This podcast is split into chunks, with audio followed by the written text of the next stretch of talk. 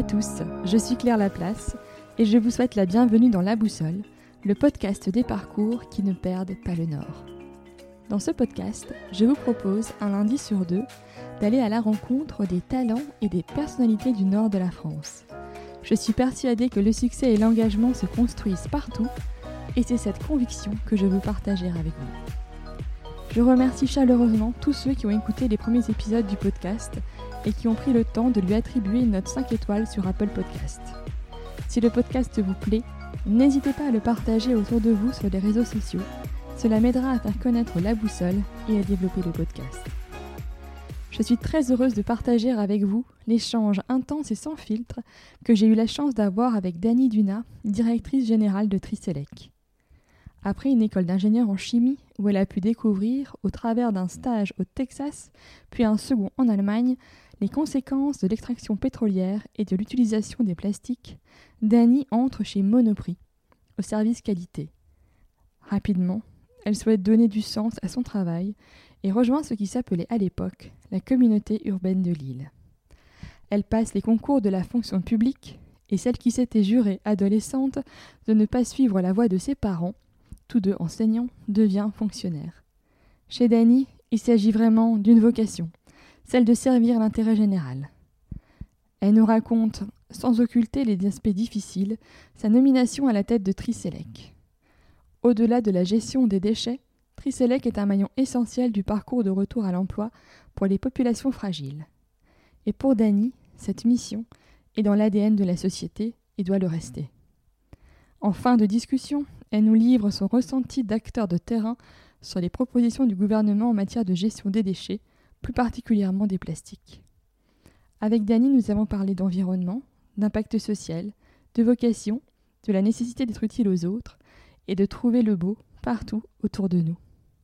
Je ne vous en dis pas plus et vous souhaite une excellente écoute de notre conversation.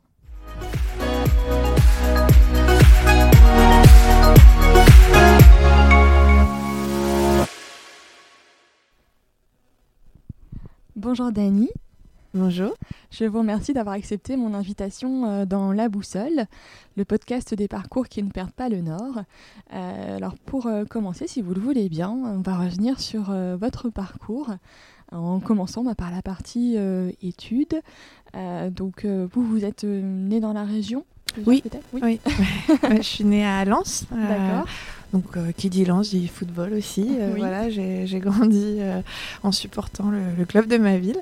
ce qui m'a valu d'ailleurs des expériences aussi intéressantes, parce que j'ai eu la chance de travailler pendant la Coupe du Monde et accompagner les commentateurs américains sur le stade de Lens. Donc, quand on est étudiante, c'est un monde un petit peu hors norme par rapport à ce qu'on connaît. Au niveau de mon parcours et de mes études, euh, je suis restée dans le Nord en fait. finalement, je suis 100% nordiste, euh, puisque j'ai fait des études à l'école de chimie euh, de Lille, donc l'ENSCL. pourquoi la chimie? Parce qu'il y avait une dimension de création de matière en fait qui m'intéressait. c'est bizarre, enfin, certains voient la mode ou des choses comme ça pour, pour créer, des, créer des choses, créer avec du textile.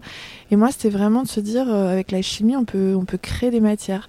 Euh, c'est un exemple que, j'aime beaucoup, mais euh, euh, ma maman travaillait dans un laboratoire et elle avait des modèles moléculaires en fait. donc c'est des ronds et puis des tubes. Et puis avec ça, on forme les molécules pour montrer aux élèves en fait à quoi ressemble et censé ressembler la molécule.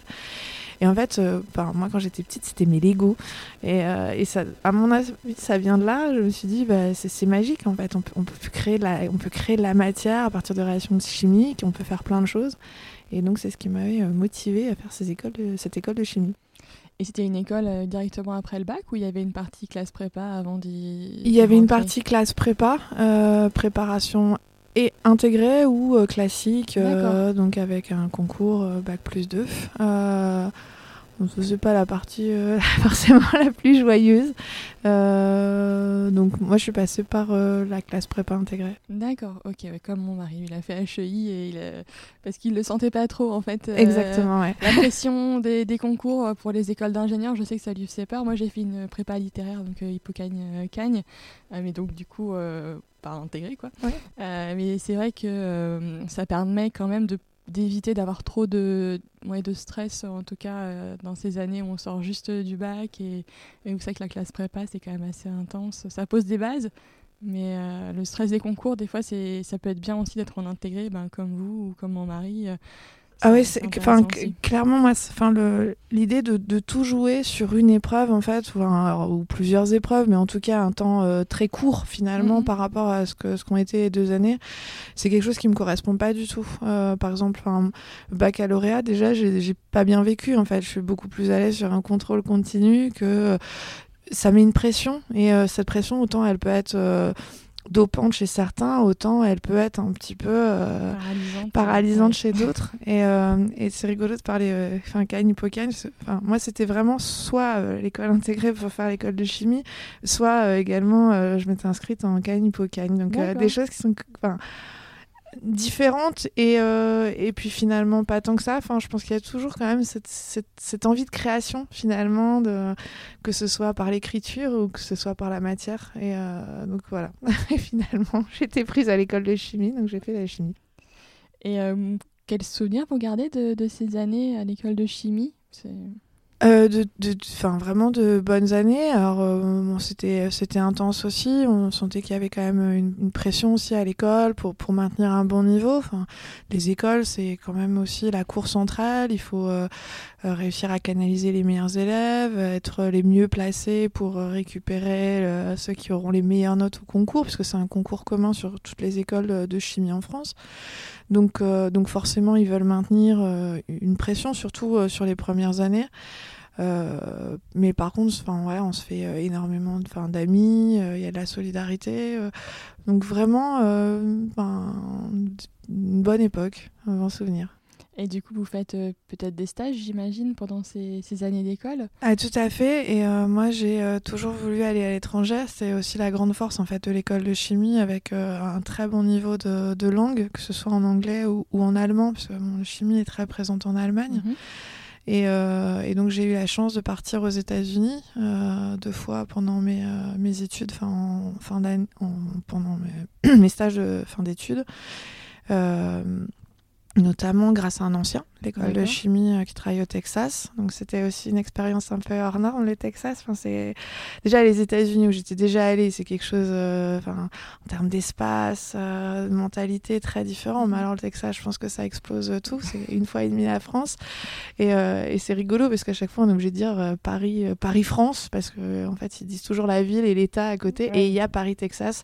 Donc pour eux, quand on dit Paris, c'est forcément au Texas. Donc c'était une expérience euh, et puis la vallée de la chimie, euh, c'est aussi quelque chose de très impressionnant. On est euh, une culture très axée sur le pétrole, les produits pétroliers. Donc voir les dériques, voir les forages, les choses comme ça, c'est quand même assez impressionnant ça nous remet déjà aussi, on en reparlera peut-être plus tard, mais face aux réalités de ce qu'est aussi la chimie et peut-être quelque chose que j'avais pas imaginer, ou en tout cas dans mon idéalisation de ce que c'était sur la matière, mhm. pas forcément de se, se poser la question de d'où venait la matière et comment on réussissait à capter la matière. Donc peut-être une première prise de conscience euh, sur l'impact du, pétrole et des produits pétroliers dans notre environnement. Euh, et ensuite, j'ai eu aussi l'opportunité d'aller en Allemagne, euh, chez MAPA. Alors là aussi, c'est assez rigolo parce que quand on parle MAPA ici en France, on pense aux gants. Oui, forcément. Et en fait, euh, l'usine à Brême, on fait tout sauf des gants. c'est assez rigolo. donc ça va des préservatifs, on reste quand même dans le caoutchouc, aux produits pour bébés. donc là aussi, c'était une expérience très enrichissante, à la fois linguistique, hein, parce que allemand, c'est quand même une langue assez exigeante euh, mmh. au niveau de la, pratique et, de la maîtrise. Et puis là encore, une culture très différente. Et euh, autant ça avait été un premier choc en allant aux États-Unis, autant le contraste euh, était avec l'Allemagne est vraiment saisissant.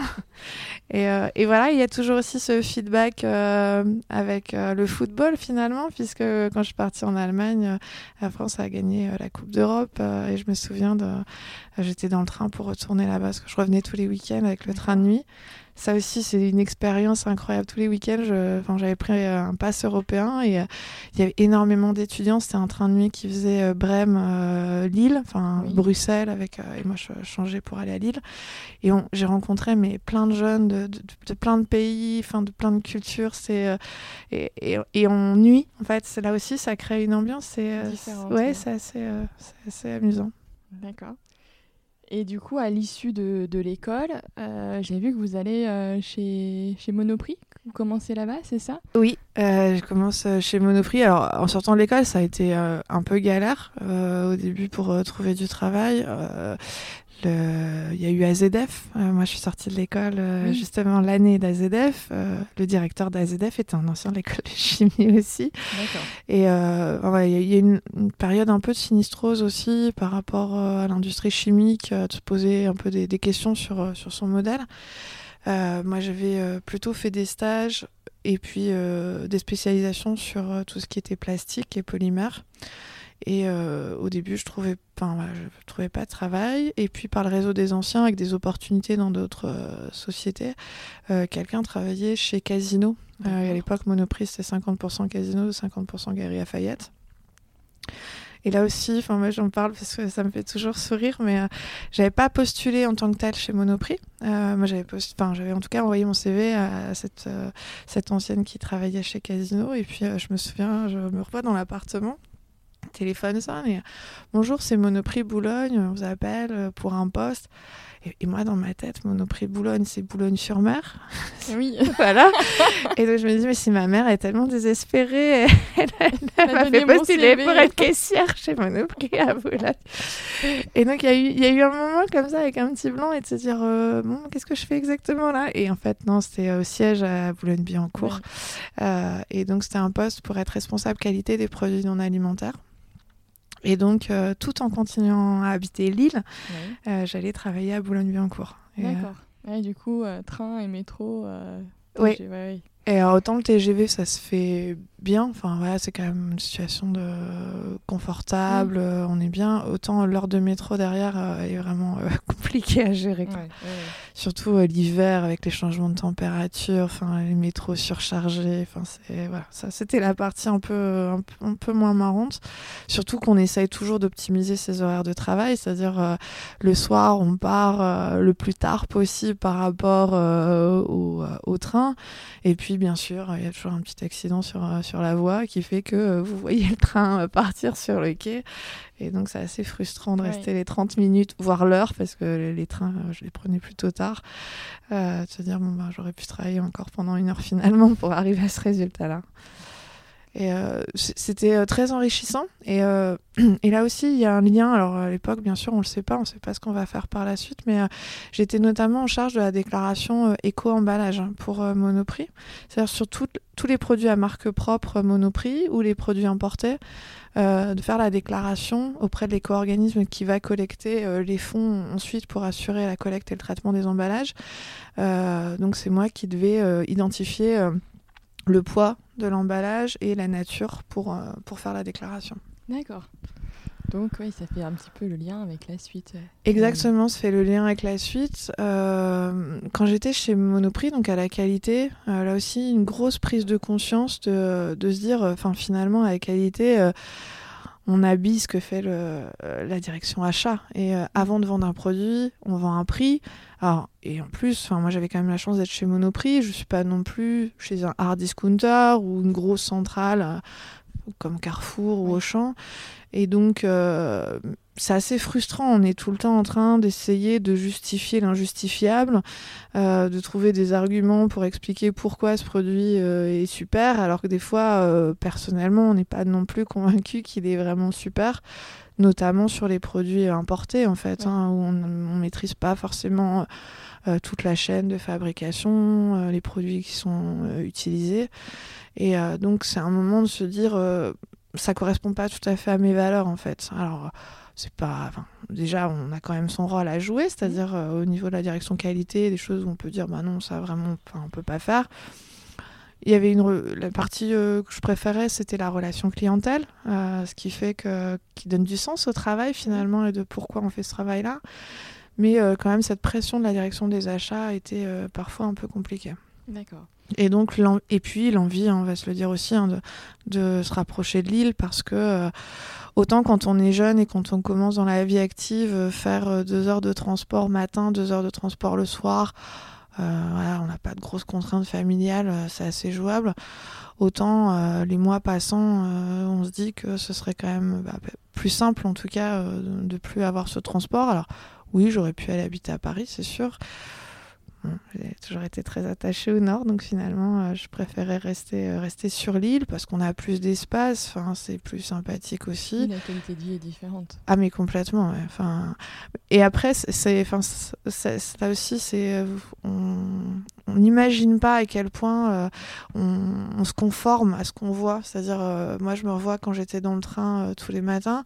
On sait que dès qu'on va voir Montmartre, il faut se mettre debout commencer à allonger, tout le train pour être euh, juste en face de la voie d'accès euh, au, métro, où on connaît exactement le bon escalier pour arriver au bon endroit et, et on essaye de, de, grappiller comme ça quelques secondes. C'est euh, bon.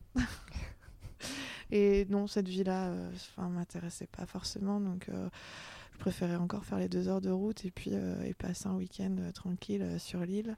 Euh, plutôt que euh, habiter sur Paris. Alors oui, Paris, Paris c'est très joli. Il y a beaucoup de choses, mais euh, finalement, quand on travaille, on n'en profite pas, pas plus que ça. Oui, c'est sûr. Et du coup, qu'est-ce qui fait C'est une opportunité, une rencontre ou qui fait que vous rejoignez? Alors maintenant, c'est la MEL, mais à l'époque, ça s'appelait pas la MEL, mais la métropole européenne de Lille. C'est quel est le déclic chez vous? Alors, euh, il y a déjà mon mari qui travaillait dans la fonction publique territoriale. Alors, euh, lui était sur euh, Dunkerque, donc m'avait un peu expliqué aussi les modalités d'accès. Et donc, pendant que j'étais, c'était même, non, pendant que j'étais chez Monoprix, je me suis inscrite au concours de la fonction publique territoriale. Euh, c'est une fonction publique, je trouvais intéressante dans la mesure où c'est pas comme l'État. Enfin, on, ne va pas être assigné à un poste et puis faire une carrière qui va peut-être un peu nous échapper. Fonction publique territoriale a un modèle euh, plus ouvert pour ça, c'est-à-dire qu'on on postule dans différentes administrations, sur différents postes. Il y a quand même un parallèle par rapport au privé où on mhm. peut faire des, choix en fonction de, de postes qui nous intéressent plus que d'autres.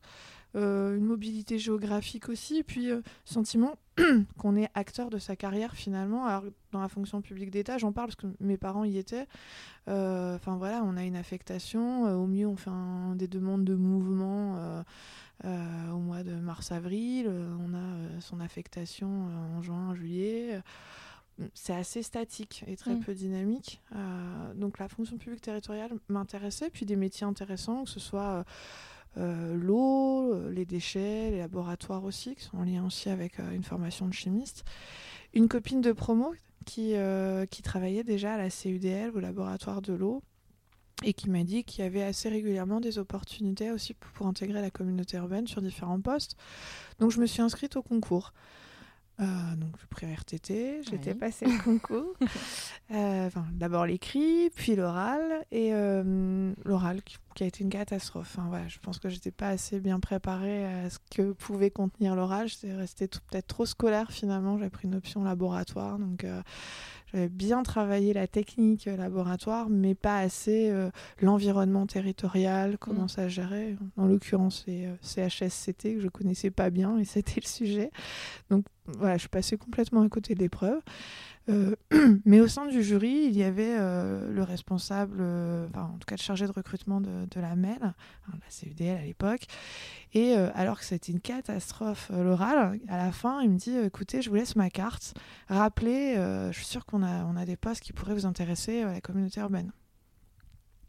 Et voilà. Et donc j'ai rappelé. Et puis euh, on m'a proposé euh, deux postes, enfin en tout cas de candidater sur deux postes, dont un poste de responsable du suivi de l'incinérateur, enfin du centre de valorisation énergétique d'Aluin. Euh, et ça m'intéressait parce qu'il y avait à la fois une dimension chimique sur le traitement des fumées. À l'époque, il y avait des polémiques sur la dioxine notamment. Donc je me suis dit, bah, c'est bien, enfin, voilà, je, pourrais apporter quelque chose par ma compétence. Et puis de se dire, justement, ce qui me manquait par rapport à la pression des achats, à la direction de qualité, euh, de me dire, bah, je vais, travailler vraiment dans l'intérêt général. Et pour moi, c'est vraiment important. C'est-à-dire que cette fois, il n'y aurait plus la pression, la direction des achats. vraiment, on fait les choses bien pour que ça se passe bien pour le citoyen, contribuable, euh, pour, euh, pour le service public. Donc, euh, en tout cas, j'avais cette vision peut-être un peu trop idéalisée, mais, mais que je garde toujours donc, sur le service public. Et donc, je passe un autre entretien, ça s'est très bien passé, et puis je suis arrivée à la communauté urbaine. Et donc finalement, ce qu'on disait en aparté en fait avant d'enregistrer, c'est que donc vos parents étaient donc dans la fonction publique, que plus jeune, vous vous dites euh, non, surtout pas la fonction publique. Et en fait, finalement, euh, après euh, quelques années, vous basculez dedans quand même. Donc, ah oui, c'est vraiment. Enfin, moi, j'étais dans, dans l'éducation nationale et, vraiment, c'était un milieu. Enfin, j'avais trop fréquenté petite cette gestion des congés. Enfin, l'impression que la France s'arrête en juillet-août parce que c'est les vacances scolaires. Voilà et ça m'intéressait pas. Et puis un microcosme. Enfin je trouvais que c'était euh, un cercle très fermé mm. euh, qui me correspondait pas. Donc euh, ah non je m'étais vraiment dit et puis les études. Enfin finalement ingénieur il n'y a pas de raison d'arriver dans la fonction publique. Donc je me enfin, j'étais vraiment convaincue que avec, avec, ce type d'études je, je, ne ferai jamais fonctionnaire. Et puis puis je suis fonctionnaire et, euh, et j'ai même été jusqu'au bout. C'est-à-dire que bah, la, première année, en tout cas, quand je suis arrivée à la communauté, j'ai raté le concours à l'oral. Mais je l'ai repassé la deuxième année et je l'ai eu vraiment pour être fonctionnaire euh, titulaire. Pour avoir un statut. Du ouais, exactement. Après, le statut, euh, on peut en parler parce que c'est un sujet aujourd'hui qui est aussi d'actualité mmh. par rapport aux retraites, par rapport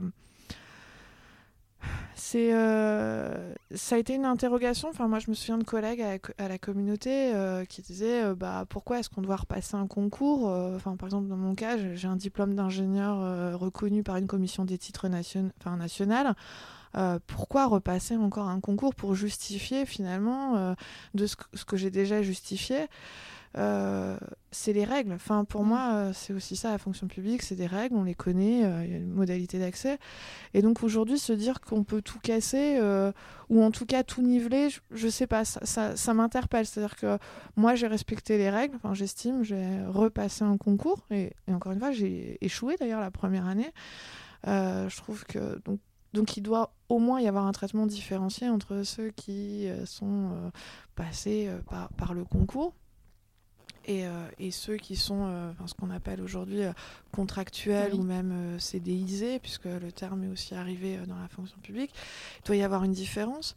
Après, quand on commence dans la vie professionnelle, les, salaires d'entrée à la fonction publique sont intéressants au regard de ce qu'on peut avoir dans le privé.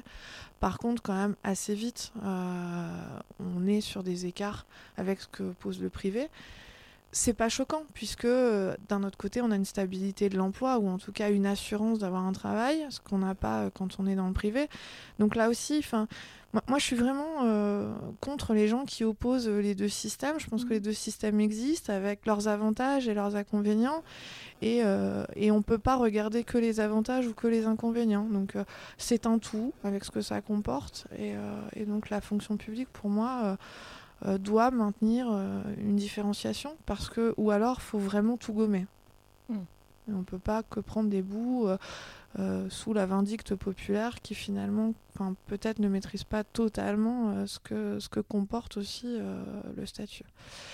Et, et donc oui, je ne voulais absolument pas, et puis finalement j'y arrive, mais, mais peut-être par, par ces premières expériences professionnelles, je vous dis à la fois la prise de conscience, peut-être par rapport moi qui voulais faire du plastique, de dire bah, finalement c'est issu du pétrole. Euh, pétrole, euh, aujourd'hui, euh, on a déjà dépassé le peak oil et puis on en consomme, on en consomme et puis un jour il n'y en aura plus et comment ça va se passer mmh. finalement dans des conditions qui sont pas forcément les meilleures non plus des fois. Enfin, moi j'ai déjà vu faire des choses pendant mes stages, enfin, j'en parlerai pas, mais qui sont quand même un peu border. Donc, euh... L'impact dans tous les cas, enfin, à la fois les conditions d'extraction, euh, l'impact environnemental lié à cette extraction, que ce soit le pétrole classique ou même c'est encore pire avec les pétroles de schiste. Enfin, mm.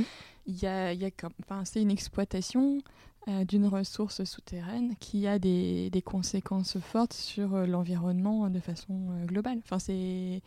Oui, oui, et puis je vous dis, enfin, puis après, dans l'exploitation que l'on fait des produits pétroliers, mm. où on remet des fois des choses dans, dans, le réseau d'eau, par exemple, enfin, ouais, ça interpelle aussi aujourd'hui quand on nous dit il y a plein de plastique partout, des, des microplastiques, on est complètement pollué au niveau des eaux. Enfin, mm.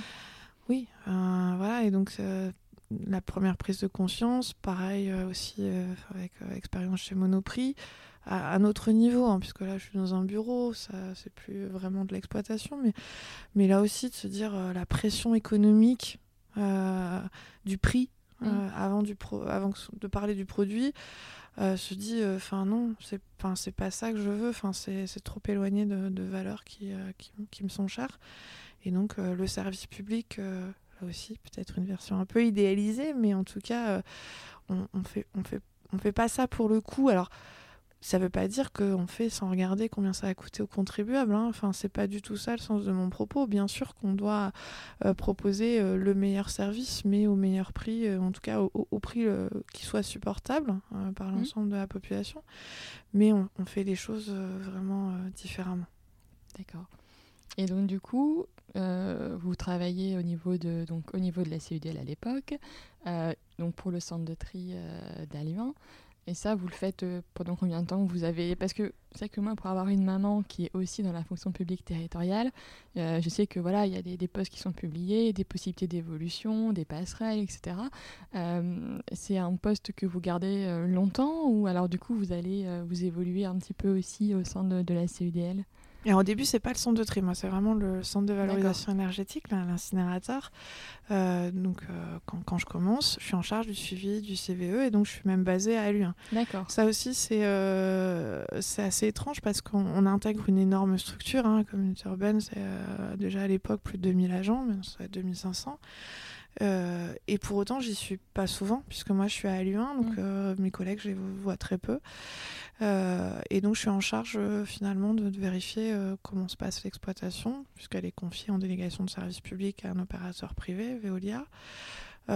et donc je suis dans le service public, mais au contact du privé. Mm. Donc c'était voilà, finalement, ça m'a peut-être aidé.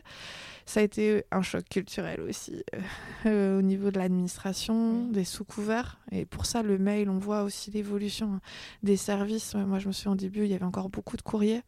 Pour qu'un courrier parte, il fallait l'accord de son chef, de son N plus 1, puis de son N plus 2, puis de son N plus 3. Et finalement, quand le courrier partait, limite, euh, le sujet n'existait plus. Euh, et, ça, j'ai bien mesuré au fil des années qu'avec les nouveaux outils informatiques, ça a très largement évolué. Et le fait de, donc d'être au contact du privé, c'est, enfin voilà, c'était peut-être euh, une espèce de sas avant mm. d'intégrer euh, ensuite les, bureaux communautaires. Euh, bureaux communautaires que j'intègre parce que donc uniquement du chargé du CVE. Ensuite, je suis en charge du contrat éco-emballage et du centre de tri d'Aluin.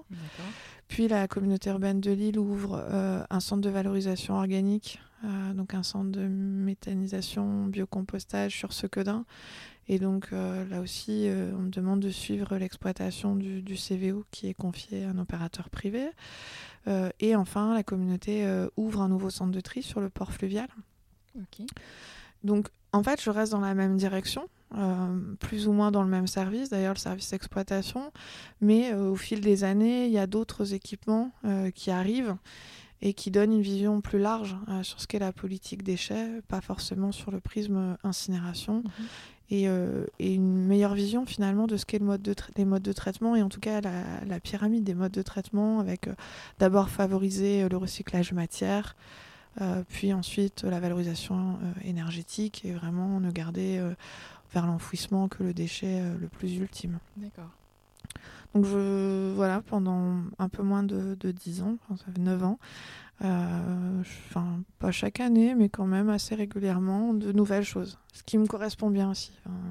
je l'ai dit, euh, ce qui me déplaisait euh, beaucoup dans la fonction publique d'État, c'est le fait d'être finalement sur un poste et et avec très peu d'évolution. Enfin, Mmh. finalement, c'est peut-être ouais, final. plus de responsabilité, mais, mais l'enjeu restait le même. Alors que là, la fonction publique, on, on brasse vraiment euh, plein, plein de choses. Et l'exploitation aussi. Euh, ça, c'est vraiment quelque chose qui m'intéresse parce que on sait jamais de quoi demain sera fait. On sait jamais de quoi la journée sera fait non plus. Il y a toujours des aléas. C'est. euh, ça, ça maintient, euh, ça maintient En vie. alerte. Ouais. Et donc, euh, donc c'est- moi j'aime bien, ça me plaît beaucoup.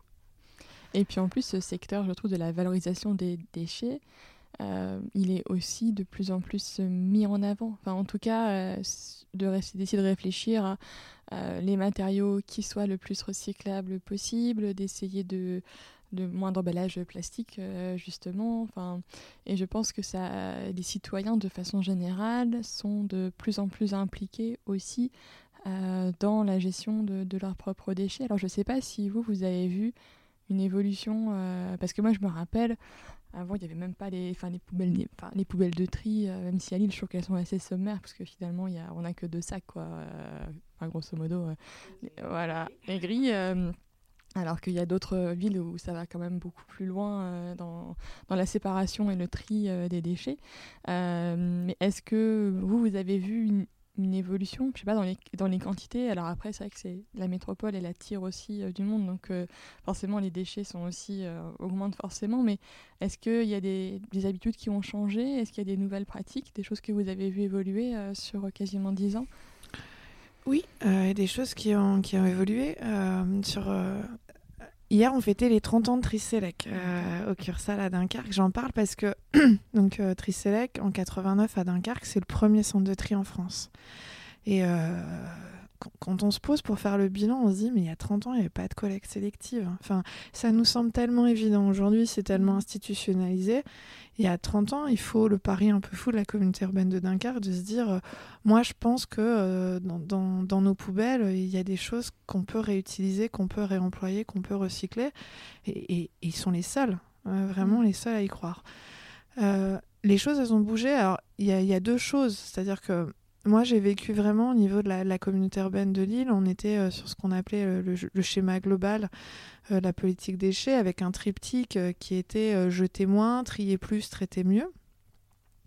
Et avec des moyens qui étaient donnés aussi pour les politiques environnementales qui étaient quand même importants. À la fois ben, pour investir sur ces équipements structurants. Enfin, un CVE, ça, ça coûte de l'argent. CVO aussi, des centres de tri aussi. Donc, euh, c'est de gros investissements.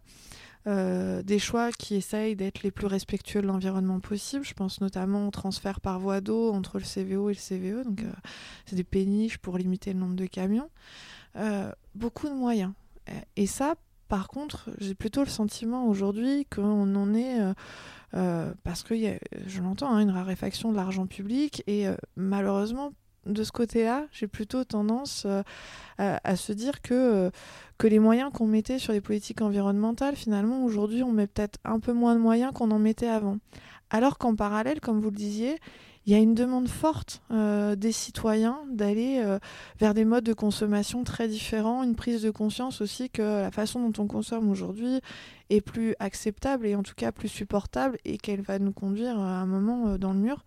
Et donc c'est assez interpellant finalement de se dire qu'on met peut-être moins de moyens financiers sur ces politiques euh, parce que...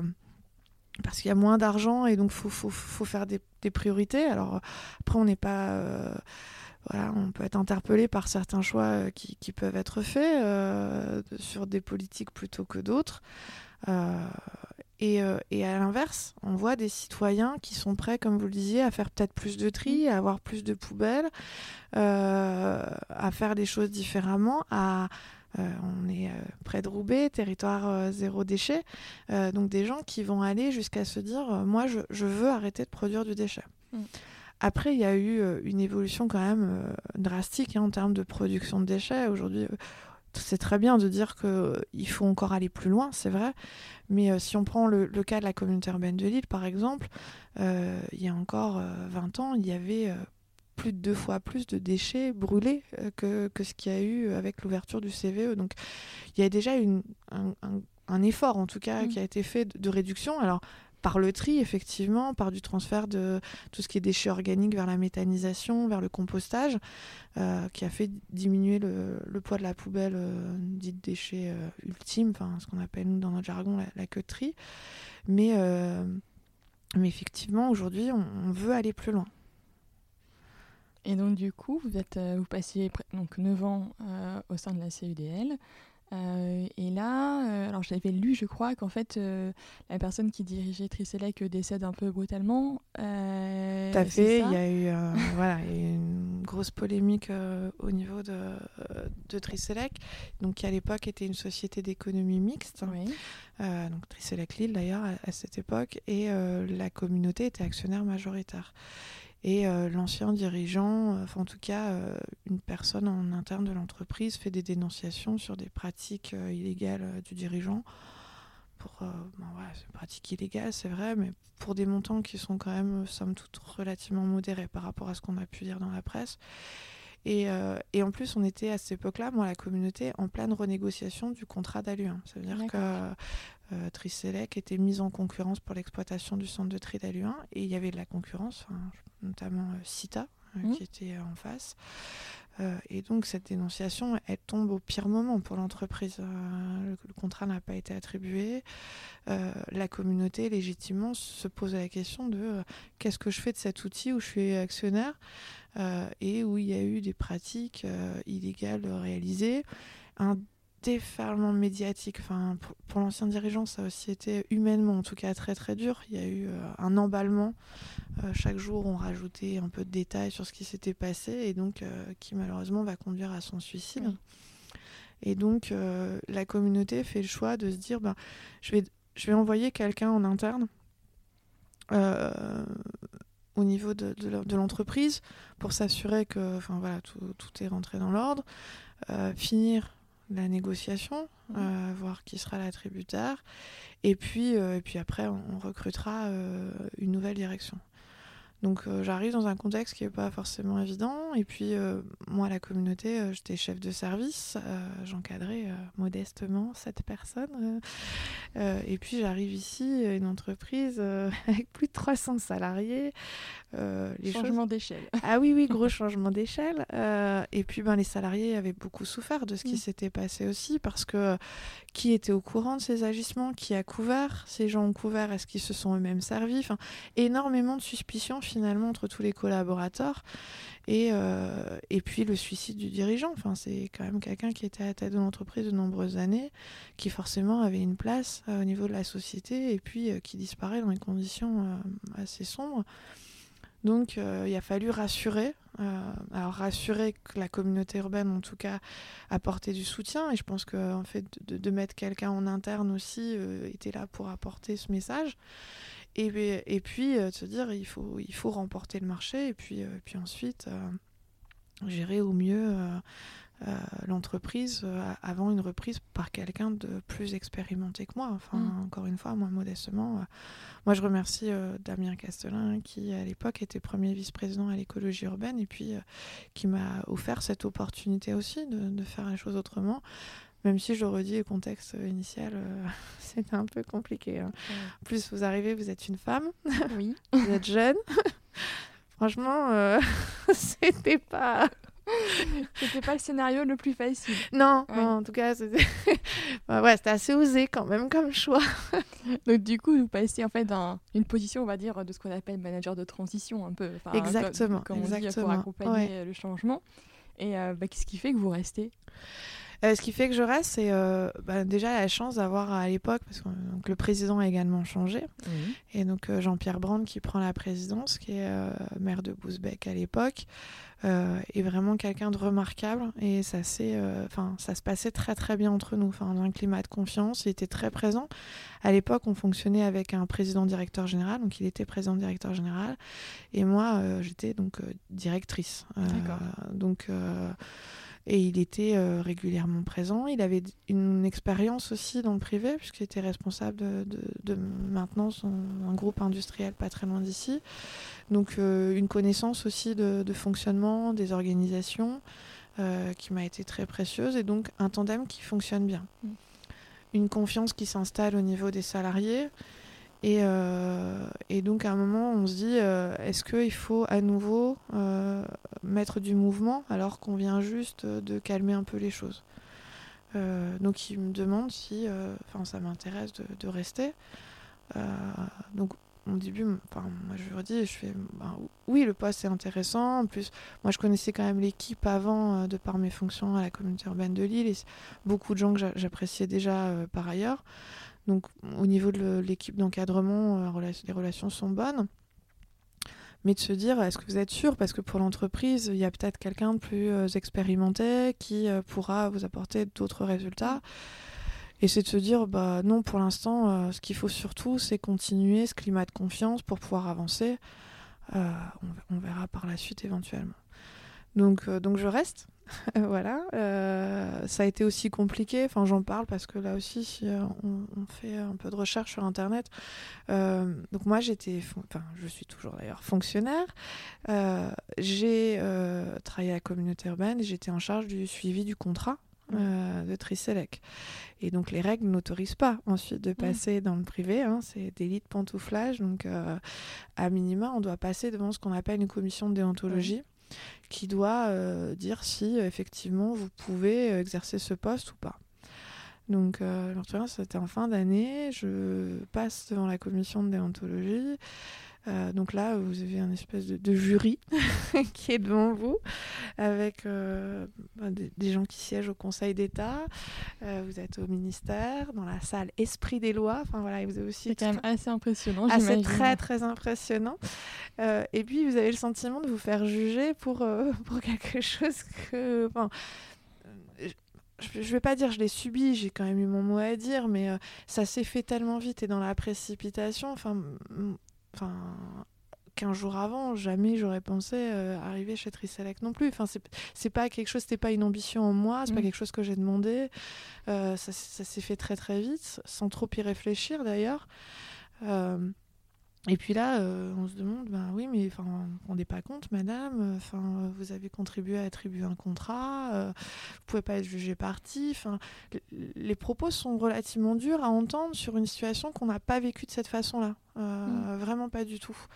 Donc l'avis de la commission de déontologie euh, tombe et euh, il est négatif. Euh, et donc là, grosse incertitude sur que vais-je devenir, puisque ben, dans le laps de temps, la communauté urbaine a embauché un autre chef de service pour, pour faire les missions que, que j'exerçais. donc mon poste n'existe plus. Euh, je vais donc pas pouvoir rester chez Tricelec. Euh, et donc, c'est de me dire, et ça aussi, c'est une date qu'on n'oublie pas parce que c'était censé être la fin du monde chez les Mayas euh, ce jour-là. voilà, on a cette période-là. Et là, on se dit, bon, bah heureusement, demain, c'est la ce soir, c'est la fin du monde. C'est pas grave, il n'y a pas de questions à se poser. Tout va bien se passer. mais personnellement, ça a été une période très très dur, mm. vraiment très très dur. Alors euh, la communauté euh, se voulait confiant en disant on trouvera un poste, pas grave. Oui, enfin trouver un poste, euh, là encore je vais subir. Enfin peut-être pas forcément quelque chose qui va me plaire ou alors moi j'ai rien fait de mal. Enfin à la base, enfin finalement, si c'est pour arriver à ça, peut-être que j'aurais préféré. Enfin, oui, j'ai pris un risque. Donc voilà, mais euh, sauf que c'était pas présenté comme un risque à la base. Moi, mm. j'étais censée pouvoir retrouver mon poste aussi. Donc, euh, c'est une situation très compliquée. Et donc, la, communauté, quand même, fait le choix, parce que dans l'avis de la commission, il est dit qu'effectivement, il y a eu un état d'urgence à gérer. Et comme euh, la MEL, enfin, c'est idéal, l'île métropole d'ailleurs à l'époque, était actionnaire majoritaire, ils ont quand même entendu le fait que pour gérer la situation, euh, personne d'autre que euh, la communauté urbaine pouvait en tout cas euh, mettre quelqu'un pour gérer la situation. Donc, entre guillemets, ils acceptent la transition. D'accord. En parallèle, euh, avait déjà demandé à la MEL de procéder à un changement statutaire, mhm. puisqu'on était une société d'économie mixte. Ça veut dire que dans notre actionnariat, on avait certes la communauté urbaine qui était actionnaire majoritaire, mais on avait également des partenaires privés. Et euh, on était mis en concurrence, comme ça a été le cas euh, en 2012. Euh, or, une grosse spécificité de Tricelec, on n'en a pas encore parlé, mais c'est l'accompagnement socio-professionnel, donc des personnes qui sont éloignées de l'emploi. Et quelque part, dans les appels d'offres où ce critère-là n'était pas mis en avant, ça crée un biais de concurrence par mmh. rapport à d'autres entreprises du secteur où, l'insertion n'est pas pratiquée de la même façon. Et donc, ça sécurisait quelque part la structure de pouvoir passer en société publique locale. Euh, donc là, euh, on devient uniquement avec de l'actionnariat public et on n'a plus l'obligation d'être mis en concurrence. on peut négocier de gré à gré dans une relation qui s'appelle in-house. donc la communauté urbaine enclenche un processus de transformation juridique pour Triselec, mais elle l'avait déjà fait pour d'autres SEM, euh, notamment Euralil. Hein. Oui, dire. Euh, Euratechnologie aussi, je pense. Euh, donc, qui étaient des... sont toutes passées au statut SPL. Euh. D'ailleurs, il y a un de nos administrateurs qui a appelé ça la, nuit de la Saint-Barthélemy des SEM, puisqu'il y a eu un, courant de transformation des SEM en SPL. SPL qui n'existait pas hein, à l'époque de la création, donc qui était un nouveau, une nouvelle forme juridique qui date de 2012 2013. Et euh, donc un certain nombre sont passés de SEM à SPL. Donc dans le cas de Triselec, c'était un rapprochement de, la SEM historique, celle de Dunkerque, qui s'appelait Triselec. Donc les deux SEM ont fusionné par absorption. On a racheté les actions des privés. Euh, et donc, euh, on a constaté qu'il n'y avait plus que des actionnaires publics et donc on était société publique locale. Et pourquoi je parle de ça? Parce que dans mon cas, euh, où il y avait un problème euh, au niveau de la théontologie sur le fait que j'étais sur un champ concurrentiel en SEM, euh, bah, le passage en SPL fait aussi que, de fait, il n'y a mm. plus de champ concurrentiel. Et donc, ça me laisse aussi la possibilité de pouvoir rester dans la structure. D'accord. Donc on a ressaisi la commission de déontologie l'année suivante et là elle a émis un avis positif sur le fait que je puisse rester chez Triselec. Puis le fait d'être passé sur le grill une première fois, vous aviez un petit peu plus d'expérience peut-être aussi, ou l'avez peut-être pas abordé de la même façon euh, que la première fois où vous étiez passé? Enfin, c'est quand même peut-être différent, le contexte était un peu différent, peut-être mieux préparé aussi. Alors c'est pas du tout mieux préparé parce que j'ai pas du tout passé d'audition en fait. Euh, la première fois, c'est-à-dire qu'il y avait une interprétation, ils ont souhaité m'entendre. Euh, alors que la deuxième fois, ça s'est fait uniquement sur dossier. Alors oui, le dossier a pas été présenté de la même façon, euh, ça c'est très clair. Métropole européenne du Lille a, a changé aussi l'approche dans la présentation du dossier, mais c'est vraiment le fait en fait finalement de candidater sur un poste dans une société publique locale par rapport au fait de candidater dans une société économie mixte qui est euh, sur le secteur concurrentiel. D'accord. Donc du coup, pour revenir à un point qui est important, euh, et du coup, moi c'est comme ça que je vous avais connu aussi, c'est via ma maman qui travaille dans le social, euh, sur le volet insertion euh, lié à Tricelec. Est-ce que vous voulez en parler un petit peu plus? Parce que je pense que c'est quelque chose qui fait partie quand même de l'ADN de, de et qui est quand même essentiel sur le, des territoires où, la société est implantée. Ah oui, l'insertion c'est vraiment quelque chose qui nous anime tous chez Tricelec. Euh, dès le départ, dès la création de la SEM en 89. Enfin, il faut se remettre aussi dans le contexte. Hein. On est sur un, contexte dans, le Nord euh, et sur le Dunkerquois particulièrement de chômage important. Euh, d'industrie qui ferme, euh, le port aussi qui va pas très bien à ce moment-là. Et donc le, fondateur, euh, André Gabé, dès le départ imagine que la ligne de tri pourra être un outil d'insertion par l'activité économique. C'est-à-dire que on va embaucher des personnes pour trier, des agents de tri, mais faut pas que ça devienne une fin en soi. Enfin, ce, métier, il est quand même, quand on le regarde, assez ingrat. D'un travail posté, physique. On est debout pendant 7h, 7h30, on trie des déchets avec des gestes répétitifs. Donc, socialement, euh, c'est pas un métier que, l'on peut faire très longtemps. Et quand on y réfléchit bien, c'est un bon révélateur de, motivation mmh. euh, pour vérifier que les personnes veulent être acteurs de, leur destin, qu'elles veulent retourner à l'emploi. Et donc, c'est de se dire, ben, on va faire de ce métier-là un tremplin vers euh, autre chose, vers euh, du mieux. Et on va utiliser la période d'embauche en tant qu'agenterie pour requalifier du personnel. Donc requalifier, ça veut dire à la fois travailler des savoir-être, euh, c'est la base de notre métier, être à l'heure, respecter des règles de sécurité, porter des équipements de protection individuelle, respecter des, consignes, travailler en équipe, mais aussi de se construire un projet professionnel d'imaginer ce que pourrait être demain, des aspirations qu'on a eues et puis peut-être qu'on a dû abandonner pour diverses raisons. Avoir conscience des besoins de recrutement aussi du bassin d'emploi et donc de financer pour nous, Triselec, des formations qualifiantes, certifiantes, apprenantes, euh, pour de nouveaux métiers. Donc les gens qui rentrent chez nous, jamais seront embauchés définitivement en tant qu'agent de tri. Euh, en fait, c'est un sas, c'est un tremplin, et euh, on va utiliser ce temps-là pour pouvoir les former.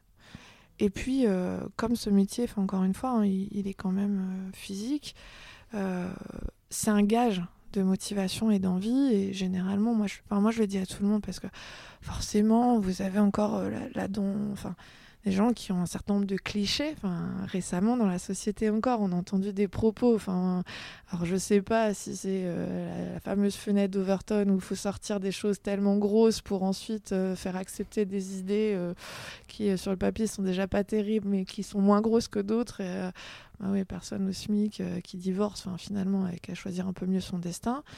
les gens qui trient chez nous pendant 6 mois, 12 mois, on peut pas dire qu'il n'y a pas envie de travailler. C'est pas vrai. Euh, et la vie est compliquée. Alors, est-ce que l'État en est responsable ou pas C'est un autre débat. Mais la vie est difficile et euh, on peut tous avoir un accident de parcours. On peut tous avoir une période d'hospitalisation très longue où l'employeur finalement il prend des dispositions et puis on se retrouve sans emploi.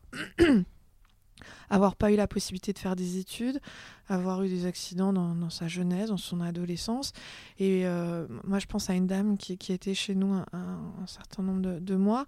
Euh, son mari est décédé, elle s'est retrouvée veuve, elle n'avait jamais travaillé, euh, avec des moyens plus que limités, des enfants à charge. Elle est venue chez nous. voilà, est-ce qu'elle l'a vraiment choisi cette vie-là? La, vie est ainsi faite qu'on ne maîtrise pas tout non plus. et donc, les gens qui restent chez nous ont envie, et ça se passe généralement très très bien chez les employeurs en sortie, euh, parce que, encore une fois, les gens ont vraiment envie de retourner, euh, d'avoir un emploi, de, retourner euh, dans une vie où tous les soirs, ils ne seront pas déjà à se demander où ils vont dormir le soir, parce qu'on a aussi une partie de notre population qui est dans cette configuration-là. Et là, on voit qu'il est nécessaire de s'inscrire sur un parcours de moyenne durée. Parce qu'au début, quand euh, on est euh, tout en bas de la pyramide de Maslow et c'est comment je vais manger, comment je vais dormir, aller se dire euh, quel est mon projet professionnel, comment je me vois dans 5 ans. C'est pas la priorité. Bah non, on pense juste à, demain. Ça, c'est déjà pas mal.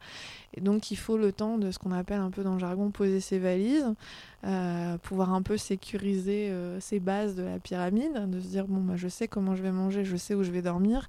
Alors, je vais pouvoir commencer à réfléchir un peu plus loin. Oui, retrouver de la confiance aussi, peut-être confiance en soi, en ses capacités.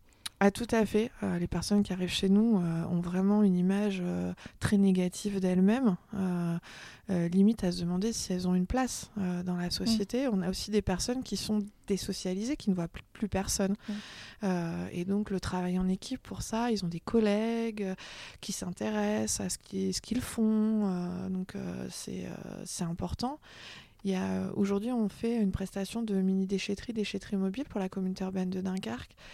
Euh, et, ça, je trouve ça vraiment fantastique en termes d'approche du métier euh, de, déchetterie. Alors, pas de déchetterie classique, hein, déchetterie mobile. Donc, ça veut dire, c'est le samedi matin, on vient dans une, sur une place, euh, dans une commune, et les gens peuvent venir amener leurs déchets.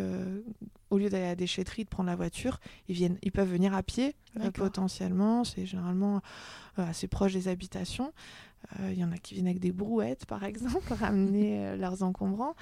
Et nous, euh, c'est des personnes en insertion qui font euh, la mission de sensibilisation d'accueil euh, des usagers qui viennent déposer leurs encombrants. C'est incroyable le pouvoir que ça peut avoir sur des personnes en insertion, la fraîcheur dans la relation aussi. Quand vous êtes gardien de déchetterie pendant des tas d'années, encore une fois, alors ça s'agisse public ou privé, enfin, je ne suis pas en train d'estampiller une société ou une autre, mais forcément, il y a un peu de lassitude mm. euh, dans l'exercice de la fonction. Ouais, c'est la 4, c'est la 3, on regarde plus vraiment. Enfin voilà, on fait ça toute la journée d'un autre côté. Vous mettez quelqu'un en insertion qui va faire ça épisodiquement, qui va de fait avoir une place, euh, qui va se retrouver en situation de conseil euh, de l'autre alors qu'il était en train de s'interroger sur, enfin moi, qu'est-ce que je fais au quotidien euh, c'est vraiment incroyable. Et euh, on a d'excellents retours euh, des usagers qui viennent dans les mini-déchetteries. et qui nous disent mais les gens sont à l'écoute, ils sont très prévenants. Moi, moi, je me souviens au début, j'étais plutôt d'ailleurs en train de les réfréner parce qu'ils étaient prêts à aller dans le coffre des gens pour les aider, pour porter. et puis on se dit non mais attention parce que si on abîme la voiture, ça peut être compliqué. Donc enfin voilà, ça c'est peut-être ma position de dirigeante après, de responsabilité, de cadre juridique, mais ils sont tellement contents. Euh, et l'usager aussi, il est content. Enfin, il y a une écoute, y a... et c'est très précieux. Oui, et puis surtout, ça permet aussi de. moi, je pense qu'il y a quelque chose qui est important dans le, le retour, en fait, euh, à la, peut dire, à la, société et à tout ce qui est autour, euh, c'est aussi de rompre la solitude de ces personnes euh, qui, des fois, parce que vous, ce que vous disiez, ne sont pas socialisées, ne voient personne, ne pensent qu'elles sont, enfin, qu'il n'y a pas forcément de solution à tout ce qu'elles vivent, euh, et juste de les remettre dans un contexte social où elles ont un rôle à jouer, elles sont importantes pour une mission particulière, elles sont intégrées dans une équipe, et ben je pense que ça change tout, enfin, leur perception déjà d'elles-mêmes et de la façon dont elles peuvent agir positivement euh, pour la cité de façon générale. Ah, c'est clair, c'est euh, vraiment ça. Enfin, c'est euh, vraiment, vraiment précieux. C'est ça. Alors, même la connaissance des droits, là aussi, on lit des choses. les gens, ils mm. utilisent les mille et une solutions. Non, c'est pas vrai. Enfin, et en tout cas, pas les personnes qui vont venir trier chez nous pendant des mois et des mois. Si elles sont dans cet état d'esprit, elles vont pas chercher à venir euh, trier des déchets, clairement. Nous, on accompagne beaucoup de personnes qui ne connaissent même pas leurs droits, finalement, qui, quelque part, n'existent plus pour la société. Enfin, mmh. c'est ce que l'État parfois appelle les invisibles. Alors, euh, avec euh, des degrés un peu, un peu différents, mais il y a des personnes qui connaissent pas leurs droits, qui qui ne parlent même pas le français, qui ne lisent pas le français. Alors, euh, français parce que langue étrangère, mais aussi français parce qu'ils n'ont jamais appris le français. Et donc, il y a aussi euh, tout ce travail aussi de, remise à niveau finalement, parce que c'est très compliqué de pouvoir euh, être embauché quand à l'entretien, on va pas comprendre ce qu'on nous demande, parce qu'on est toujours en train de... Oui, oui, oui. Puis, puis à un moment, l'employeur, il voit bien que la personne, elle comprend pas. Et puis de requalifier, de former. Enfin, c'est le projet du gouvernement aujourd'hui, hein, la formation tout au long de, euh, de la carrière professionnelle. Oui, c'est très bien, mais encore faut-il pouvoir accéder aux formations et, les comprendre. Mm. Donc, euh, ça fait aussi partie du travail des, encadrants de proximité, euh, d'encourager les personnes à pratiquer le français parce que pour pouvoir euh, le parler, il faut le pratiquer. Et, euh, généralement, bah, ces personnes, comme elles sont un peu isolées, elles ne le parlent pas. Euh, de les aider, d'avoir des outils adaptés à leur connaissance pour les faire monter aussi progressivement en compétences. c'est enfin voilà, c'est vraiment un tout de je retrouve une place en société de façon très large. C'est sûr. Euh, du coup, ça me, ça me faisait, euh, ça me faisait euh, penser à, des discussions que j'avais avec ma maman, qui du coup travaille dans le social sur la, métropole, de, sur Roubaix, Roubaix-Tourcoing. Et c'est vrai que cet aspect soutien, accompagnement, aussi la, maîtrise du français qui est importante pour des gestes du quotidien, que ça soit simplement signer un bail pour un appartement, que ça soit ouvrir un compte en banque. Enfin, c'est des choses qui nous paraissent peut-être simple et pas relevé de quelque chose de difficile, mais quand on l'a jamais fait, euh, quand on n'a jamais été accompagné pour le faire, euh, ça peut être des choses insurmontables aussi euh, pour, pour ces personnes-là. Ah, tout à fait. c'est, elles, voilà, elles ont besoin d'un accompagnement. Pas d'une assistance, mais vraiment d'un accompagnement pour leur montrer la voie ou les possibilités aussi. Euh, c'est vraiment un, travail euh, aussi, qui est réalisé euh, soit par nous, par Tricelec, ou aussi, effectivement, nous on est très contents du partenariat avec le département du Nord sur justement la signature de contrats aidés CUI, CIE, donc c'est contrats de six mois. Euh, où euh, bah, à la fois le département va être là en, backstage euh, à ce que l'on va faire, c'est-à-dire l'accompagnement initial, expliquer aussi la démarche, faire comprendre parce que c'est pas simple non plus que les personnes ne vont pas devenir agents de tri. c'est un tremplin vers autre chose. Mmh, c'est une étape. Exactement, mais il faut bien le comprendre, parce que certaines personnes arrivent chez nous, donc on passe toujours par un essai de deux heures pour que les personnes voient de quoi il s'agit. Euh, et, forcément, le premier réflexe, c'est de se dire, mais en fait, moi, je vais trier enfin, des déchets toute ma vie. Et, non, non, non, non. Et donc, euh, donc ça fait aussi partie, enfin, en tout cas, de, ce partenariat. Le département explique bien les choses. Euh, de commencer à pré-travailler sur le projet professionnel aussi, sur les allocataires du RSA, qu'est-ce qu'ils aimeraient faire, enfin, en tout cas quels étaient leurs souhaits peut-être à l'initial? Et pourquoi ils ont, ils ont perdu finalement ce, projet?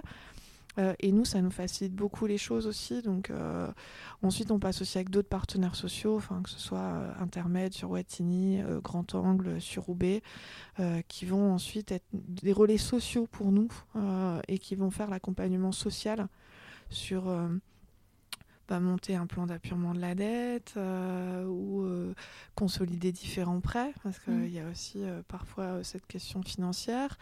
retrouver, alors ça c'est plutôt chez nous avec la mutuelle, mais retrouver aussi des droits par rapport à la santé.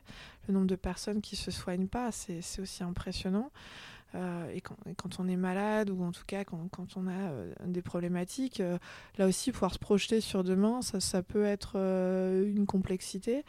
Euh, et puis euh, l'accompagnement vers le, projet, euh, le projet professionnel, alors ça qu'on fait en interne, jusqu'à une chargée de relations entreprises qui fait l'adéquation entre les projets de personnes qu'on accompagne et les besoins en recrutement en compétences des entreprises qui recrutent. D'accord. Et donc ça va quand même très loin. Enfin, oui, c'est global. et puis on a eu, on a, on a la chance, euh, notre chargée de, recrutement euh, nous vient de chez Adeco, euh, et je pense qu'elle aussi sur cette dimension sociale, enfin finalement elle fait à peu près. Il y a quand même des subtilités, c'est pas forcément les mêmes postes que l'on va couvrir qu'Adeco, mais elle fait un peu la même chose. Elle va positionner des salariés sur des emplois, mais sans rémunération. vous voyez, si on reprend le parallèle avec Monoprix, ou enfin mmh. moi, je, ça m'était un peu pénible euh, que ce soit toujours la direction achat qui ait raison. Euh, forcément, la relation humaine avec un employeur, quand vous n'allez pas lui demander de payer votre prestation, est très différente. c'est sûr. Elle est vraiment très très différente. Et donc euh, là aussi, humainement, on est enfin, tous autant qu'on soit chez Tricelec, euh, euh, vraiment fier euh, de cet accompagnement social. Moi, moi, on me demande de temps en temps, bah, bah, le matin, enfin, comment vous voyez votre rôle, mais c'est tellement facile quand on fait ce genre de métier. Enfin, il y, a tellement de sens environnemental, social, c'est très simple. Enfin, moi, je me demande pas pourquoi je fais ça. Mmh. Bah ça fait aussi partie de, des convictions qui vous animent, mmh. en tout cas. Et puis, euh, et puis c'est bien de se dire que, mm. alors je sais pas si je suis un colibri ou pas, mais euh, je fais ma part du travail aussi à mon niveau. Euh, enfin ouais, c'est quand même important. Et quels sont un peu les, les, les, prochains projets au niveau de Tricelec? Est-ce qu'il y a des, enfin je sais pas, dans un horizon moyen terme Est-ce qu'il y a des, des, choses qui vont évoluer? Est-ce qu'il y aura, enfin je, je, je, sais pas trop. Oui, enfin des choses qui vont évoluer, ça c'est certain les choses sont pas très claires pour le coup au niveau du, gouvernement, puisque euh, la loi de transition énergétique pour la croissance verte de 2015 avait fixé une obligation de, tri de tous les plastiques à horizon 2022, donc on s'en rapproche. Mmh. Euh, donc aujourd'hui, c'est pas le cas, je tiens aussi à le dire. Hein. Aujourd'hui, sur euh, la, métropole européenne de Lille, mais également sur Dunkerque, on ne trie que les bouteilles plastiques. Donc le projet d'extension euh, se voulait simplificateur en, disant, on va dire aux Français qu'ils peuvent mettre tout leur plastique, puisque sur toutes les autres, les autres emballages, on communique sur la matière, et finalement, sur le plastique, il faut uniquement mettre les bouteilles. Donc euh, c'est assez restrictif. Donc ça allait vers de la simplification. C'était acté, les choses étaient à peu près claires. À peu près claires, mais déjà avec un impact pour nous, puisque euh, on parle de, euh, de petits objets, beaucoup. On est sur du pot de yaourt, par exemple. sur la pomme pote, sur le, le, petit sachet Senseo, enfin de dosette de mm. café. Enfin, une multitude en fait de petits emballages très légers qui va être très difficile de capter euh, manuellement. Et donc, obligatoirement, euh, en tout cas la partie industrielle de notre activité, va se robotiser à un moment, va se mécaniser. Et donc euh, les postes que l'on a aujourd'hui en accompagnement socio-professionnel, en tout cas, ils seront plus sur le même métier et plus sur ce nombre-là. Mmh. On aura toujours forcément en sortie de, en bout de chaîne, euh, ce qu'on va plutôt appeler des agents qualité qui vont vérifier que le, produit en sortie est de bonne qualité, puisque à la fin c'est un produit, hein, on le vend, euh, on a des critères qualité à respecter, donc on aura plutôt des contrôleurs qualité, donc beaucoup moins nombreux qu'agents de tri. Donc on était sur ces réflexions. Euh, d'accompagnement bah, à la fois de nos salariés et puis de travail avec notre conseil d'administration de se dire bah, qu'est-ce que l'on fait? Finalement ce qui fait qu'on est Tricelec et pas un gros major du déchet, c'est cet accompagnement socio-professionnel. Et si on ne fait rien, cette plus-value, on va la perdre et donc quelque mmh. part, on va disparaître aussi. Enfin, il n'y aura plus de raison, en tout cas, que des acteurs publics investissent dans une entreprise comme la nôtre. Donc, qu'est-ce que l'on fait? On se dit que l'histoire est terminée ou on se dit il y a encore besoin de faire de l'accompagnement aujourd'hui sur certains territoires? On a quand même pas mal de communes en quartier prioritaire de la ville, euh, des taux de chômage qui peuvent être encore importants. Notre sens, il y a encore besoin, en tout cas, de, structures, comme la nôtre, des structures comme la nôtre. Donc, euh, on a commencé à travailler au développement de nouveaux métiers, euh, de nouvelles activités, notamment avec l'ouverture d'une recyclerie qui s'appelle Restore à Roubaix. donc, on est présent en déchetterie, on accueille euh, les métropolitains et on leur propose, si les objets sont pas trop abîmés, euh, de nous les confier. On les répare, nettoie, euh, éventuellement on peut apporter un petit relookage. Pour l'instant c'est encore très très modeste. Et puis on les recommercialise dans un magasin. Et donc ça a créé 10, enfin, 10 postes en accompagnement socio-professionnel. et donc l'idée c'est un peu de basculer vers de nouveaux métiers où la plus-value humaine, comme un peu la mine déchetterie aussi à Dunkerque, c'est-à-dire où il va y avoir un intérêt de maintenir l'activité humaine, alors que sur le centre de tri, euh, un, de toute façon, ça paraît très difficile au regard des, volumes qui vont nous arriver. Et puis même, l'œil humain sera incapable de détecter euh, si c'est tel ou tel plastique, parce que si l'emballage n'est pas dans la forme initiale, ça ne va pas être possible. Donc on était sur ces réflexions-là. Et aujourd'hui, c'est euh, un peu remis en cause, voire même euh, ça peut être très largement remis en cause, puisque euh, le gouvernement a proposé, donc d'abord au Sénat et puis très bientôt à l'Assemblée nationale, une loi anti-gaspillage pour l'économie circulaire qui souhaite réinstaurer un principe de consigne. Mhm et avec quelque chose qui est un peu flou et un peu obscur. Euh, et d'ailleurs, je pense que tout le monde ne comprend pas les, subtilités. Euh, autant ils proposent une consigne du matériau vert euh, que nos parents ont connu, même nous jeunes. Moi, je me souviens, dans les lotissements, il y avait une benne à verre et puis ça finançait des projets ça et là. Donc il y a à la fois une consigne pour le verre et une consigne pour le plastique, pour les bouteilles plastiques cette fois. Et vous voyez, c'est un peu étrange parce qu'en 2015, on dit on va dire aux Français qu'ils peuvent mettre tout leur plastique, et puis là, on est en train de nous dire bah, finalement, la subtilité qui existait dans la collecte sélective, on va la réintroduire via la consigne. Mm. Et en plus, pour eux, ça va être même pas toutes les bouteilles plastiques. Ce qu'ils veulent, c'est uniquement les bouteilles transparentes, les bouteilles de boisson. D'accord. Donc finalement, euh, nous, on va dire aux usagers du service, Bon alors, maintenant vous pouvez mettre tout votre plastique, sauf ce que, vous mettiez, ce que vous mettiez avant. Donc de quelque chose qui se voulait simple, on arrive à quelque chose de très très compliqué. Et bien évidemment, ce qui se cache derrière, c'est des enjeux économiques, mm. euh, notamment euh, les grands emballeurs de, boissons, euh, Danone, Nestlé, Coca, qui ont des obligations aujourd'hui de réintroduire de la matière recyclée et qui veulent capter le gisement sans que ça leur coûte trop cher. Et donc pour ce faire, on met en place une consigne, comme ça le gisement va leur appartenir et va rester leur propriété. Et donc euh, ils n'auront pas à acheter euh, la résine recyclée. Sauf que pour un centre de tri, euh, le prix de vente du plastique est un prix intéressant. donc forcément pour les collectivités, c'était dans la balance du coût de la prestation de tri. Donc demain, le coût de tri va augmenter. Donc, euh, est-ce que c'est euh, souhaitable euh, pour le citoyen? Là, aussi, aujourd'hui, on parle beaucoup hein, de tarification incitative, qui est une espèce de récompense financière au bon geste du tri. Bah là, on va se retrouver à devoir augmenter les coûts ça va être compliqué de, défendre le tri. Euh, et puis avec une complexité du message euh, qui, va être complètement délirante, sachant que euh, aujourd'hui, dans, ce qu'on peut lire ça et là dans les différents rapports sur la consigne, euh, ce que les grands distributeurs de boissons espèrent, c'est que toutes les bouteilles ne reviennent pas. Donc vous voyez, le point de vue environnemental de la consigne, on en est quand même assez loin. Euh, l'idée derrière, pour eux, c'est de se dire que sur les 15 centimes, parce que a priori c'est le prix euh, consensuel sur le, montant qui va être consigné à l'acte d'achat des, bouteilles, ce qu'espèrent surtout les emballeurs, c'est de se dire bah, tout ne va pas être amené. Et donc les sous qui ne seront pas rendus, ils les gardent. Ils les gardent. Et à l'échelle du marché des boissons, on est sur plusieurs millions d'euros. Mm. Donc, et pour autant, on le disait, il y, a, une appétence de la population aux questions euh, environnementales, écologiques. Et euh, quand on parle consigne, tout le monde a encore cette vision euh, du livreur de lait qui vient déposer les bouteilles. C'est un, petit côté vintage, sympathique, rétro. On les lave et puis on les réutilise. Oui, pour le verre, c'est le cas. C'est ce qui est prévu. Mais pas pour le plastique.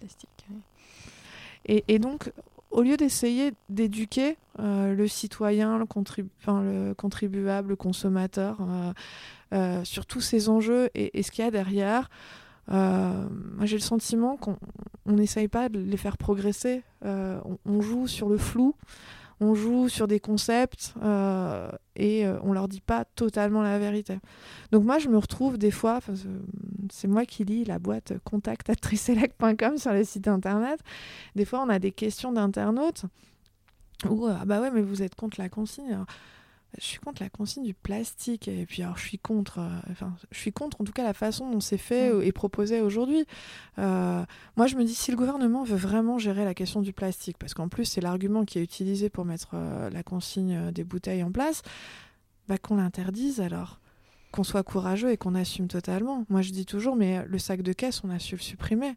Pourquoi on ferait pas pareil sur les bouteilles pourquoi est-ce qu'on ferait pas pareil sur mm. le reste?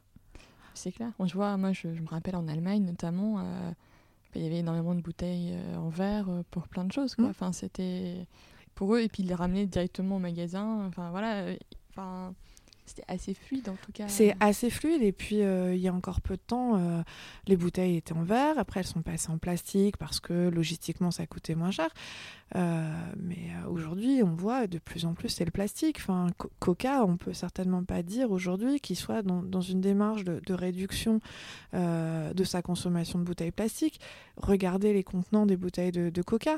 il y a encore un an, un an et demi, c'était du 1,5 litre. Maintenant on est sur du 1,25 litre.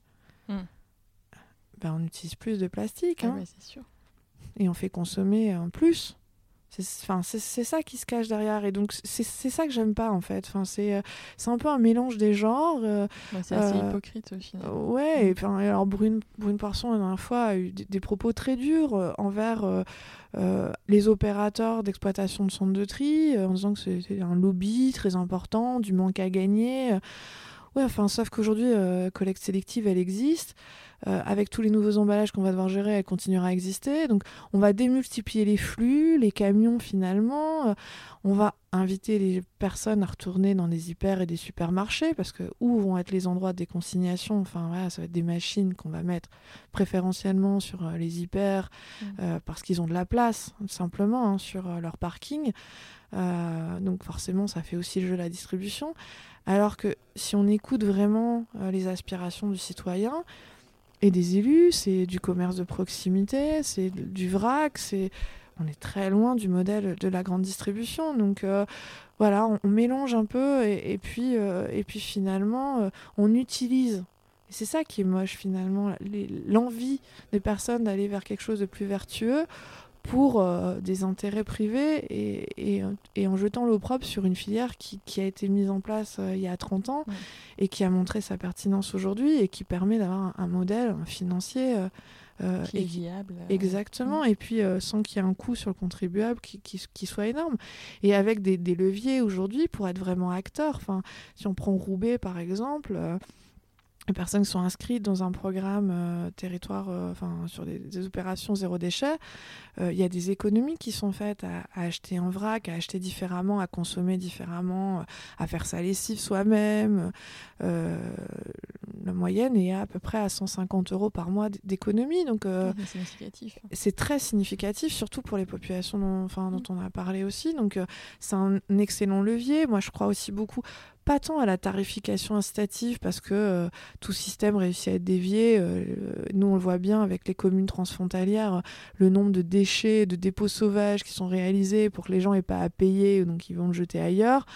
voilà, le système, on va devoir mettre finalement après des cadenas sur les bacs poubelles pour être sûr que le voisin vienne pas en mettre. Mmh. enfin, ouais, c'est quand même moi je trouve un modèle un peu compliqué. On peut faire quelque chose de, tout à fait positif, c'est-à-dire euh, d'encouragement, d'adhésion de la population à un programme de réduction de déchets. Si on va en déchetterie, si on va dans un magasin, euh, une recyclerie, si on consomme, on vrac, mmh. euh, on cumule des points et que les points, on a une réduction. Et ça, en plus, c'est social parce que la tarification incitative pose aussi ce débat. Alors, c'est toujours le gros cliché qu'on utilise, mais entre une, dame qui a beaucoup de moyens, seule dans un manoir, qui va produire pas beaucoup de déchets, donc qui va pas payer cher, et une famille un peu nombreuse euh, dans, un HLM où on va pas pouvoir tellement savoir qui jette quoi. Euh, où, est euh, l'impact social de cet impôt-là Ça va être compliqué et ben si on le prend de façon positive et plutôt de euh, je m'inscris euh, dans un programme de réduction de déchets, on peut réussir. À... volontaire. Exactement, ça change complètement. C'est plus simple à mettre en œuvre. On évite, on évite des problèmes déviants. On, on oblige, enfin, on évite de savoir qui a jeté combien parce que c'est aussi très très compliqué, notamment dans les collectifs. Il y a tellement de choses à faire, enfin, et d'innovations encore à trouver dans, les déchets. Donc, donc des perspectives, il y en a pour qui veut en avoir en tout cas. Alors là, je vois que le temps passe, Dani, et euh, je vais pas vous retenir euh, plus longtemps. Je vais vous poser les quelques questions euh, de fin du podcast. alors, vous disiez que vos journées, vous ne saviez jamais trop ce qui allait se passer, etc. Mais est-ce que vous avez des, des, moments dans votre journée à vous, je sais pas, le petit déjeuner le matin, le soir, enfin voilà, est-ce qu'il y a des moments clés dans votre journée qui sont essentiels pour vous? Euh, le petit déjeuner, généralement les, enfants sont partis à l'école, euh, mon mari est parti, je suis pas encore au travail, donc euh, c'est quelques minutes précieuses. Moi, c'est surtout pendant les, grandes vacances. Enfin, c'est un moment que, j'aime particulièrement euh, parce que c'est l'occasion de se poser, de faire un bilan sur l'année écoulée, de se ressourcer et euh, d'imaginer de ce que pourra être demain. Donc euh, ça, enfin moi, c'est vraiment le break des, des congés d'été, où qu'il soit d'ailleurs. Enfin, peu importe, il n'y a pas besoin de partir loin, mais euh, de prendre le temps euh, de se poser sur ce qu'on a fait sur l'année et, euh, d'imaginer ce que sera demain. C'est vraiment mon, moment ressourçant en tout cas. Est-ce que vous auriez un, je sais pas, un livre ou un film, soit qui vous aurait marqué, soit que vous avez beaucoup offert ou vu récemment Je réfléchis.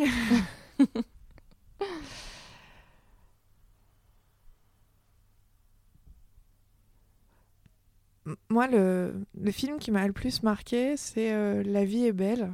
Euh, parce que euh, enfin c'est des atrocités qui sont derrière. Et de réussir, de prendre ça toujours avec le, sourire, l'enchantement et l'optimisme, c'est un parallèle que je fais souvent en fait avec ce qu'on fait dans notre activité. Enfin, on est dans le déchet. Et, et, ce qu'on doit faire, c'est tout sauf germinal. du moche, du lait, il y en a plein partout. Et donc, ce qu'on veut, c'est du beau, euh, c'est du joyeux, c'est du positif. Et, euh, et, et c'est en tout cas, nous, le message qu'on veut faire passer sur notre activité. Euh, et je trouve que c'est ce qu'il a, a, fait de façon très magistrale sur ce film. C'est de réussir à être toujours très optimiste sur mm. ce que sera la vie. Et ce podcast s'appelle La Boussole. Et du coup, à qui ou à quoi vous voudriez montrer le Nord? Donc, montrer le Nord, c'est montrer le chemin, la direction. Bah, j'aimerais montrer le chemin à personne qui pense que euh, quand on est au SMIC, il euh, bah, faut réfléchir avant de divorcer parce que si on a une vie de merde, c'est qu'on l'a cherché quelque part. Et euh, est-ce que vous auriez une recommandation d'un invité pour un prochain épisode? Quelqu'un que vous me conseilleriez de rencontrer? Je vais parler un petit peu avant le, début du podcast. Euh, moi, je trouve que le travail que fait euh, Hubert Mott dans La vie est belt est euh, vraiment intéressant. On parlait justement de, de ce monde un peu enchanté. je trouve que sa communication, ce qu'il fabrique, donc que ce soit des ceintures, des objets à partir de, de, de, pneus, de, de vélos ou de là maintenant avec son caleçon 2.0 d'anciens draps c'est très chouette, euh, c'est très créatif. En plus, il fait travailler des personnes soit en situation de handicap, soit en insertion. Donc, euh, voilà, c'est peut-être un peu connecté avec mon activité, mais en tout cas, c'est vraiment quelqu'un de, de, très très chouette et qui peut montrer le Nord à plein de personnes. Ah, merci beaucoup, Dani. Merci à vous. Bonne journée. Merci.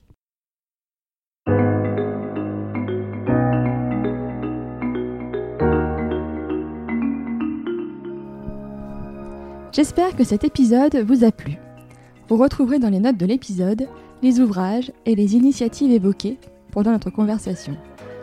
Si vous souhaitez me contacter ou échanger sur le podcast, n'hésitez pas à m'envoyer un mail à la boussole podcast, tout en minuscule, tout attaché, gmail.com. Je vous remercie et vous donne rendez-vous dans 15 jours pour un nouvel épisode de la boussole.